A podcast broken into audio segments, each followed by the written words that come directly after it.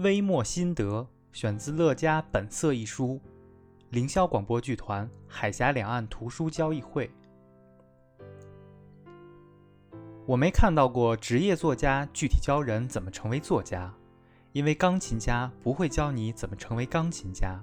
如果你自己喜欢弹，你就要不停地练。当你的水平高超到一定程度，自然而然就会有自己的风格。承认你的人多了。喜欢你的人多了，当你自己还没察觉时，你就已经成了钢琴家。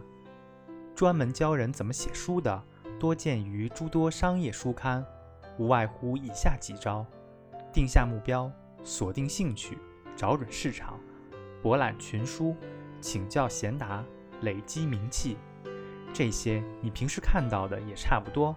其实各行各业的成功法则是相通的。不过有一次。我看到有人问美国犹太裔作家梅勒在写作上最好的训练是什么？梅勒说是一个不愉快的童年。这话让我沮丧了很久。想想我的童年没什么大喜，但还不至于有什么大悲。如果因为这个而破碎了写作之梦，实在心里不服。不愉快的童年是我自己没法回头再去弄个回来了。如果你的童年还过得去，只能靠自己后天勤能补拙了。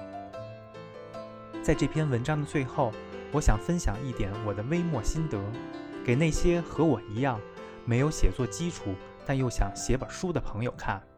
这个心得其实只有一个建议，用在录开始的地方。这个建议就是，从此刻开始，学会坚持记录笔记。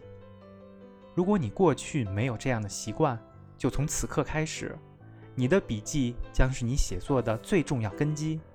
你用什么样的方法记笔记是一码事，你是否把记笔记当成好习惯去坚持是另一码事。笔记是你自己历史的记录者。若日后你想写本回忆录，不必翻箱倒柜去找年少时轻狂的诗篇，只要看看笔记，就可以搜索出过去的轨迹。所以，为了以后方便。现在你必须留下些什么？正所谓，相信传记不如相信年谱，相信年谱不如相信日记。所以，好记性不如烂笔头。